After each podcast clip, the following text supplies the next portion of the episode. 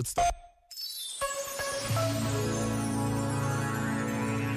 Poder fazer uma pergunta, poder pensar ou ouvir palavras que nos façam parar é um grande desafio.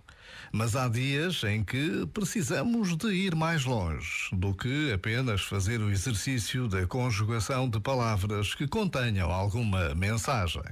Há dias em que aquilo que faz sentido é rezar, pedir a Deus que nos ajude, porque só contarmos com as nossas capacidades é pouco.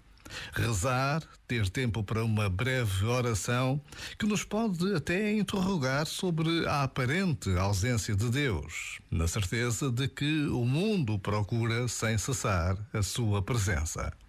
Já agora, vale a pena pensar nisto. Este momento está disponível em podcast no site e na app.